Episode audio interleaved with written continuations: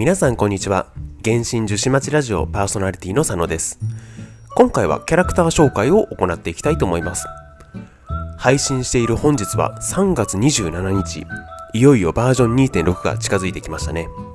聞いていただいている時によってはすでに2.6になってるかもしれませんがあの人が来ますね。そう上里彩とお兄様ですね。配信する頃はバージョン2.6の直前だと思うので公式 PV とか色々出てると思いますけどもどうですか？皆さん刺さってますか？私自身は一番好きなキャラクター男性キャラクターは勝利先生なんですけどもキャラデザだけではまだ私的には勝利先生は超えてきてないですね。ただキャラクターボイスはあの石田明さんですからね。どんな性格のキャラクターになるか楽しみですね。で私は毎回同じですけどもおそらく今回も無凸確保になると思いますね、そして今回のテーマですけども、綾人はまだ実装前なので、綾人の妹である上里綾香を特集していきたいと思います。綾香はサービス開始当初から稲妻実装とともに待ちわびてる人多かったですよね。公式の PV の即席、あの七国全部紹介してる PV ですね。そこに稲妻の代表としても出てましたからね。そして実装されてからはあの強さですね。元素爆発がほんと強力ですよね。私も実際螺旋に挑む際とか凍結パーティーの主役として活躍してくれてますね。そんな上里彩香ですけどもまずは基本情報のおさらいになります。クラスは星5氷元素。武器は片手剣。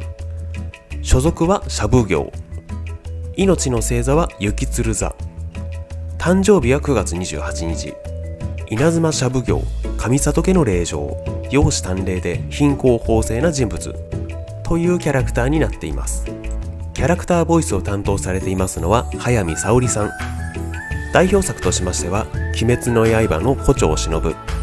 魔法科高校の劣等生芝美幸。ワンピースのヤマトなどを担当されています。まあ代表作をどれにするか悩むレベルで出てきましたね調べていると。前も少し言いましたけど私自身あまり声優さんには詳しくないんですけども他の声優さんも含めて原神って本当声優さんが豪華ですよね。ここで調べるようになってからこの役この声優さんがやってたんだっていうのが本当に多いんですよね。そして戦闘面に関してですが役割はメインアタッカーもしくはサブアタッカーという感じですね。特徴を簡単に言うと強力な元素爆発で戦うキャラクターになります。まあ今言った通り何と言っても元素爆発ですね。多段ヒットするタイプですけども前段命中するとかなりの高倍率になりますからね。その元素爆発だけですとサブアタッカーとしての役割になりますけども綾香の場合通常攻撃を氷元素攻撃にもできますし銃撃も3連撃で強力なものなのでメインアタッカーとしても活躍できますね。ただ戦闘面で注意するポイントがあるとすると、まあ、元素反応的には妖怪ではなく凍結の方がポテンシャルを生かしやすいっていうところですね。まず妖怪が会いづらいのは綾香の攻撃が多段ヒットであるためですね。妖怪って簡単に言うとダメージ増幅させるものですけども元素反応にもクールタイムがあるので低火力高ヒットの攻撃には倍増の恩恵が少ないんですよね。銃撃で言うと3連撃のうちの一撃にしか適用されないですからね。もちろん弱いわけではないですがおすすめは凍結パーティーですね。私が実際に使用している凍結パーティーのメンバーで言いますと上里彩香神格三五宮ここみ和葉になりますね。綾香の元素爆発は強力なんですけども欠点が一つだけありまして敵に当たっていないとどんどん前進していってしまうんですね。なので敵が移動してしまったり回避してしまうと空振りになって八重族の元素爆発が無駄になってしまうんですね。そこで有効なのが凍結ですね。動きを止める利点がここにありますね。あとは神格さんの登場でさらに強くなりましたし氷共鳴もやはり改心率を上げるっていうのは強力ですよね。あと気になるのはやはりこの三好宮ここみの枠に綾人が入り込むのかどうかっていうのが気になりますね。そして武器に関してですが一応モチーフ武器としてはギリギリの開口なんですかね。一緒に実装されましたし効果もマッチはしていますけどもなんせ見た目がねあんまり合ってないですよね。カズハもそうなんですけども稲妻の片手剣キャラにはシンプルな日本刀のような見た目のもの欲しいですよね。星4鍛造武器の飴の間影打ちとかあれはいい線いってますよね。確かにソシャゲとしては星5武器があまりにもシンプルすぎる見た目ってのはないのかもしれないですけども、まあ、なんとか日本刀の洗練されたのシンプルさっていうのは表現してほしいですよね。戦闘面に関してはこれくらいにしましてここからはキャラクターストーリーとボイスを聞いていきます。まず最初はキャラクター詳細になります。どうぞ。稲妻城で最も崇高なる三大名門の一つ上里家を受け継いだのは二人の兄弟である。兄の綾人は当主として政務を取り仕切り妹の綾香は姫君として家の事務を担当している。綾香はよく社交場に現れるため民衆との交流も多い。結果人々により知られている彼女の方が兄よりも名声が高く白鷺の姫君として親しまれている。周知のように上里家の霊場である綾香様は容姿端麗で貧困法制な人物であり人々から深く慕われている。はい。容姿端麗で貧困法制ザお嬢様って感じですよね。伝説任務でもありましたけども本当に慕われてる感じはありましたね。ただ民衆とも交流が多いとは言ってましたけども友達が多いっていう感じではなかったですよね。知り合いが多いって感じでしたね。あとはまあ綾香を語る上でキーパーソンになってくるのがやはり綾人ですね。この後もストーリーでもちょこちょこ出てきますけども本当に何度も言ってますけど実装が楽しみですね。次はキャラクターストーリー1です。どうぞ。稲妻では雷電将軍のところまで届かぬ事務はそのほとんどが表情所によって処理される。表情所の議事権利は3家に分かれており三奉行と呼ばれている。すなわち社奉行天領奉行勘定奉行である。この3つの奉行権利を有する一族の名が上里九条そして柊稲妻で知らない人などいないほど有名な御三家である。そして上里綾香はまさに社奉行上里家の霊場かの有名な白鷺の姫君だ。なぜ彼女が白鷺の姫君と呼ばれているか稲妻人はそれぞれ違った解釈を持っている。綾香様は白鷺のように優雅で高貴な方です。見てくださいあの澄んだ美しいお姿。知的で丁寧な言葉遣い。まさにお姫様ではないでしょうか。綾香様は身分が高いとはいえ私たちにも礼儀正しく親身に接してくれるんです。彼女は優しくて寛大で人々に手を貸すことを惜しみません。知ってますか？周りの反対を押し切って庶民であるトーマさんを引き取ったのも彼女なんですよ。数々の意見があるが白鷺の姫君の名の由来について正確に言える者は誰もいない。ただ綾香が人々に慕われていることだけは一目瞭然だろう。はい。キャラ詳細に引き続き綾香の慕われてるエピソードでしたね。白鷺の姫君私は白い肌に優雅な佇まいっていうのが由来と思っていました。まあ、私戦国時代が好きなんですけども白鷺といえば白鷺城もしくは白露城と呼ばれている姫路城を思い浮かべますけどもそれと同じような由来と思ってましたね。あとはトーマですね。モンド人であるトーマを周りの反対を押し切ってってことですけども流されるお嬢様ではなくしっかり真の強さを持った人ではあるんですよね。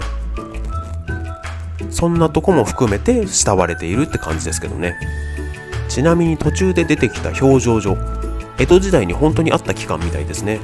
自社奉行町奉行勘定奉行っていう名前で合議制で行う司法機関のようですね。そんな豆知識でしたけども続きましてはキャラストーリー2になります。どうぞ。社奉行上里家の娘として綾香は常に公家同士の権力争いに気を配らなければならない。彼女は若くして天下に名を馳せた。そのため時に上里家兄弟に嫉妬する名門の子息たちに挑発されることもある。公共へと向けた印象を作ることは本来は形式主義である。だが上里家の場合はその地位からそのように無意味な慣習でも社会的な重要性を持っている。稲妻の関係網に参加しなければ社奉行の地位が揺らいでしまう。そのため兄弟はあることに対して合意に達した。兄の綾人は政務で忙しく顔をあまり出さない。上里家の公共の場での印象は上品で社交的な妹の綾香に任せている。控えめでおしとやか礼儀正しく優雅な綾香は社交的な場での地位を確立している。潜在的な仕事相手との交渉も気難しい貴族とのやり取りも彼女は上手にこなし火の打ちどころがない。またお家の内部の事柄もほとんど綾香が管理している。彼女がいなければ家はとっくに混乱に陥っているだろう。はい。綾香の有能さが分かりましたね。外で仕事相手との交渉や貴族たちとのやり取りもしてますし上里家内部の事柄もほとんど管理しているということですけどもここで疑問になってくるのが綾との政務とは一体何なのかってとこですよね。私は政務っていうのがその外での仕事相手との交渉とか貴族たちとのやり取りと思ってたんですけども、まあ、そこを綾香がやってるっていうことで一体政務とは何なのかっていうのが気になってますね。キャラクターボイスが石田明さんっていう影響かもしれないですけども綾子との関係考えると裏切るとかはあってほしくないですけども裏の仕事とかは結構やってそうですよね。続きましてはキャラクターストーリー3になります。どうぞ。ある秋の午後綾香が用事を済ませて家に帰る途中偶然にも古い屋敷の中から年老いた歌声を聞いた。屋内に住んでいたのは失明した老婦人だった。痩せ細った指で弦をつまびき木製の琴から出る音はまるで水の流れのようだった。耳が良かったからか老人は足音に気づくと門の外の人が誰なのか尋ねた。綾香は彼女に迷惑をかけたくないと思い自分はただの迷子で誤ってここに入ってしまった近所の住民だと告げた。しゃぶ業として綾香は民をよく知っている。一目見てすぐこの子供のいない老人がよく晴れた日に路上で弾き語りをして稼いでいる人だと気づいた。古くて時代遅れの曲歌もしかり目が見えない老人はすでに他人とは随分遅れている。永遠を追求する国にすらこのような苦労をして生きている人がいるのだ。行為から綾香は自身の身分を隠して老人と話をした。老人は彼女を普通の少女だと思い事の作り方や弾き方を教えさらには自分が集めていた茶葉を分けた。上里家に常備されている極上の茶葉と比べこの粗茶は草の葉程度のものだろう。しかし綾香はそれを大事に受け取り何度も老人に礼を言った。この日彼女は何度も両親のことを思い出していた。もしまだ両親が生きていたらこのように年を取っていたのだろう。家に帰った綾香はこのことを兄の綾人に告げ老人から送られた粗茶を2人で飲んだ。その後綾香は一定の期間ごとに老人に会いに行った。依然として付近の住民の名義で彼女のために平民が愛用する生活必需品を送っていた。町の費用が咲きました。綾香は微笑みながら老人に言うあなたのことの根と同じように美しくはい。いい子すぎませんか？お茶もらって何度もお礼を言ってもっといいものあるにもかかわらず綾香と一緒にそのことを話しながらそのお茶を飲む。このおばあちゃんにとってはそのお茶が精一杯のお土産なんでしょうけども相手の心遣いのその気持ちの部分をしっかり受け取れるっていうのは本当にいい子ですよね。このおばあちゃんも NPC としてキャラクターでいてほしいですよね。もしかしたら私が知らないだけでいるかもしれないんですけどもまあ、私たちもデイリー任務とかランダム任務とかで人参やら肉やら届けたいですよね。続きましてはキャラクターストーリー4になります。どうぞ。一般的な想像では武家の生活は庶民とは桁違いのものだと思われているだろう。ならばきっと高貴な上里彩香も極めて贅沢な生活を送っているに違いない。しかしその考えは半分しか合っていない。形から見れば綾香の生活は確かに普通の民より凝っている。普段は華道茶道名茶の試飲珍しい花の鑑賞など多くの費用がかかる。しかしそれは武家の令状として備えておくべきスキルであり傲慢というわけではない。真に綾香を笑顔にすることができるのはまさに庶民でも楽しめる普通のことだ。お菓子を作ったり池で金魚すくいで遊んだり隠れて八重堂の最新小説を読んだり。どれも些細なことである。そのような時の彼女は人々に慕われる白鷺の姫君でも上里家の屋敷を取り仕切る綾香様でもなくただの少女綾香なのだ。厳かなイメージを脇に置き気ままに自身を表すこと少女綾香としている時だけ重責を下ろすことができる。深夜にお腹が空けば使用人を避けながらこっそり厨房へ行き歌を口ずさみながらお茶漬けを作る茶道の授業の時こっそりと茶葉の形で恋愛運を占うなどなどこれまで誰にも言ったことはないが綾香は自身が普通の少女でいる時間をとても大切にしているなぜならこのような自由な時間はめったにないからであるはい一人の少女綾香としてのお話でした。お菓子を作ったり娯楽小説を読んだりってまあ普通の女の子って感じはありますけども一気に親しみを感じるのが深夜にお腹が空けば使用人を避けながらこっそり厨房へ行き歌を口ずさみながらお茶漬けを作るっていうところですよね。ここで私たちと同じような急に一般人感出てきますよね。あとまあ途中で出てきたこの娯楽小説ですけども前回取り上げた行明の珍州集権録なんですよね。そこのつながりもやっぱり興味深いですよね。続きましてキャラクターストーリー5になります。どうぞ。さまざまな技能で綾香を指導している先生方は皆満足そうに言う。茶道剣道軌道それらのいずれにおいても綾香は完全に習得していると。彼女は文武両道で容姿端麗な武家の令嬢なのだ。そんな学生を指導できるのは指導者としても嬉しいことに違いない。しかし本当に後悔はないのだろうか？綾香は静かにそのことについて考える。茶の心和形静寂な性の心。剣の心鋭く勢いのある部の心。気の心状況を判断する形の心。茶の心剣の心気の心全て彼女の心である。それに加え友人に対する真心も持っている。綾香は彼女と同等に接し肩を並べられる友人が現れることをずっと待っている。そのものは彼女をシャブ業や白鷺の姫君とは見ず礼儀や地位に制約されることもない。さらには数々の知識を知っていて数々の物事を見てきた経験があり時には彼女に物語を聞かせるだろう。そのようなものこそ彼女の親友になれるのだ。難しいことではないと思いますがこのようなお方は一体どこにいるのでしょうか？はい。こう思っていたところに旅人が来ての伝説任務ですからね。完全にデートでしたもんねあれ。やった数は少ないですけども他のキャラクターのデートイベントよりもデート感強かったですよね。デートイベントもこれぐらい欲しいですよね。あとはまあ綾香はこの条件で難しいことではないと思いますがって言ってますけどもこのスペックに肩を並べるのは想像できないですよね。自分のハイスペックさを理解してないのかもしれないですけども急に世間知らずなお嬢様感出てきましたね。まあ綾香自身は努力でやってきた人なのでみんな努力をすればこうなれると思ってるのかもしれないですけどもうーん難しいですよね。実際の世界でもそうですけども。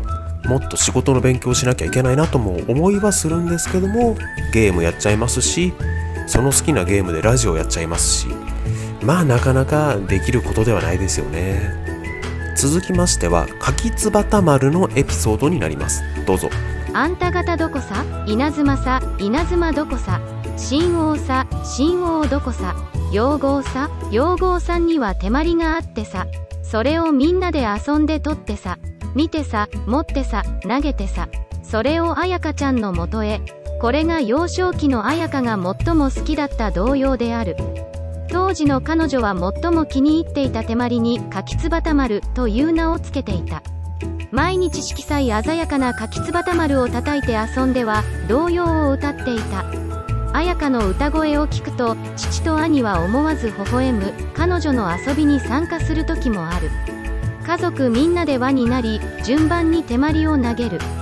しかしそれはすでに遠い昔のことだ。今の彩香はもう手まりで遊ぶことはない。彼女は今や一人前の大物だ。子供時代を象徴し貴重な思い出が詰まった柿つばた丸も彩香のタンスの中にしまわれている。はい。メロディーとしては同様のあんた方どこさんひこさってやつですね。ホヨバースはすごいですよね。そのモチーフの国のこと調べてこういう細かいところに差し込んでくるのが憎いですよね。歌で言うとフータオが歌っているヒルチャールの歌。あのヒルチャームってやつですね。それも中国の童謡を元にしているらしいんですよ。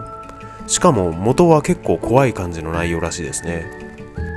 そして綾香の話に戻りますと幼少期の平穏な時の上里家の話でしたね。思い出の詰まった手まりしっかりとしまってあるんですよね。わかりますよね。飾るものではないけどもただ捨てれるものではないですよね。大掃除の時とかたまに見つけて思い出に浸るってのがちょうどいいぐらいですよね。私にとっては任天堂64あれがそれに当たりますね。友達や母親兄弟と遊んだのがいい思い出ですね。ちなみに今も現役で動きます。続きましては神の目のエピソードになります。どうぞ。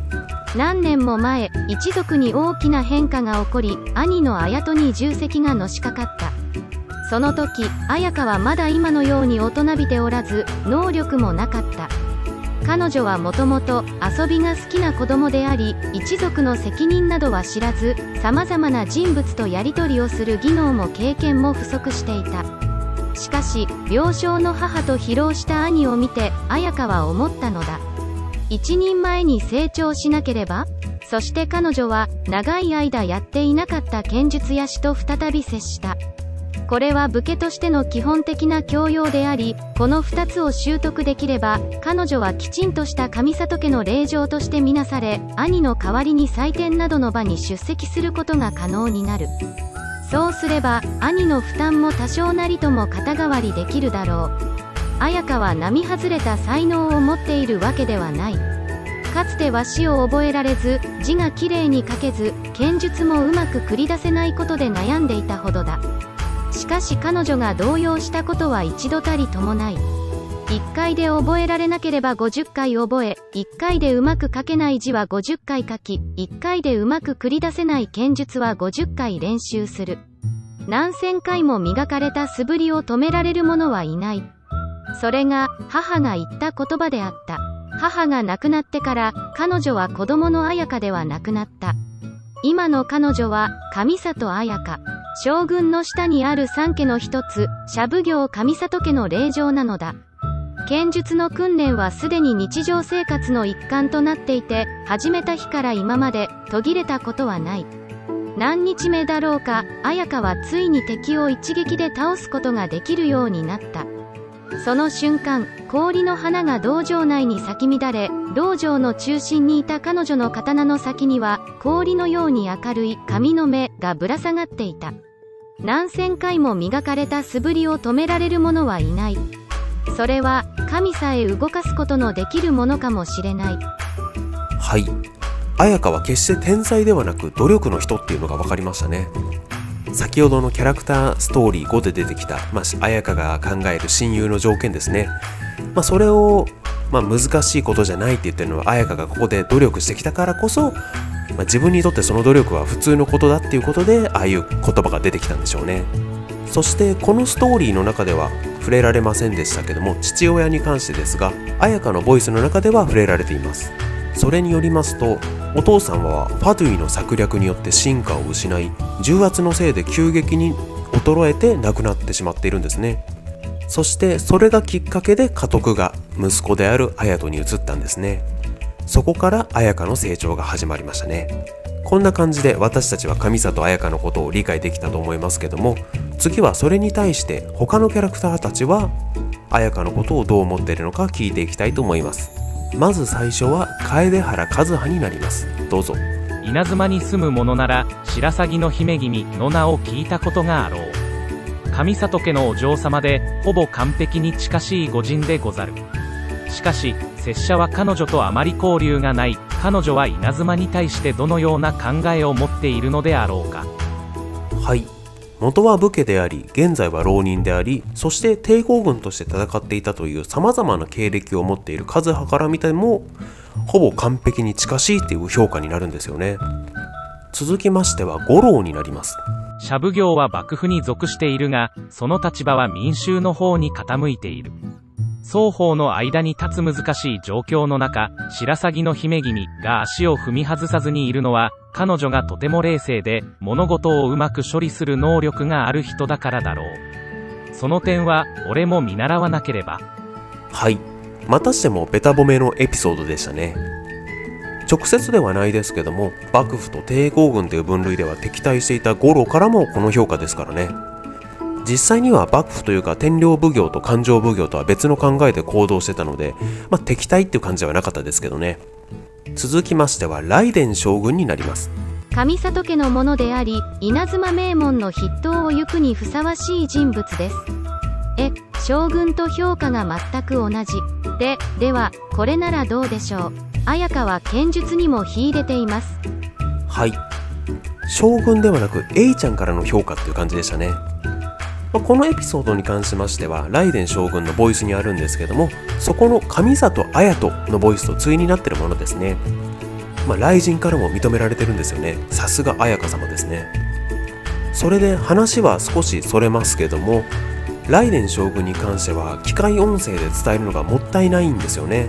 まあ音声使えないんでしょうがないんですけども他の声優さんも素晴らしい演技とか素敵な声されてますけども沢城みゆきさんとあとはアルベド役の野島健二さん。この2人の演じ分けってのはすごいですよね、まあ、他の声優さんもあのキャラ的にその出番が演じ分ける出番がないだけかもしれないですけどもそこのやっぱりライデン将軍をやってる時のライデン将軍エイ誠っていう3人の使い分けとあとはアルベドでいうとアルベドとあのニセベドっていうやつですね。あとトリックフラワーの演じ分けってのがすごいですよね。まあ、ゲーム内で実際にまたこれは聞いていただけるといいと思いますね。続きましては九条さらになります。どうぞ。普段九条家にいる時は兵士たちが道場で訓練する音しか聞こえないが上里家の近くを通るたび踊りや雑談笑い声などが聞こえてくる。上里家の令状は将棋の心得もあると聞いた。機会があればぜひ訪問してみたいものだが懸念もある。私のような堅物が、あのような雰囲気に溶け込めるだろうか？はい。綾香というよりは九条沙羅が可愛いエピソードでしたね。いつも凛としている九条沙羅ですけども、こんな悩みがあるんですね。ぜひともイベントとかで一緒にやってほしいですね。続きましては、八重美子になります。シャブ行家の小娘のことなら、わらわは大好きじゃぞ。何事においても理路整然としておるからの。じゃが、シャブ業はいつもそんな役回りを演じておる、かわいそうに。あやつが上里家のものでなかったら、とうに八重堂に引き抜いておったところじゃ。はい。編集長直々の引き抜きでしたね。ただ、鳴神大社の宮司として巫女にするのではなく、八重堂の方なんですね。あとはからかわれていると分かっていても八重巫女に大好きって言われたいですよね続きましては宵宮になります。宵宮は2つありますのでまずは1つ目をどうぞ。仕事の関係で彼女とはよう協力することがあるんや。他の奉行と違うてちゃんとうちの話を最後まで聞いてくれるし丁寧に答えてくれる。しかも嫌味も言わへん。おしとやか。ちゅう言葉はまさに彼女のためにあるんやろな。はい。宵宮ずっと話してそうですもんね公式の実践 PV で一連の流れが終わって原神って最後のあのテロップが出てからも喋り続けている。あの演出良かったですよね。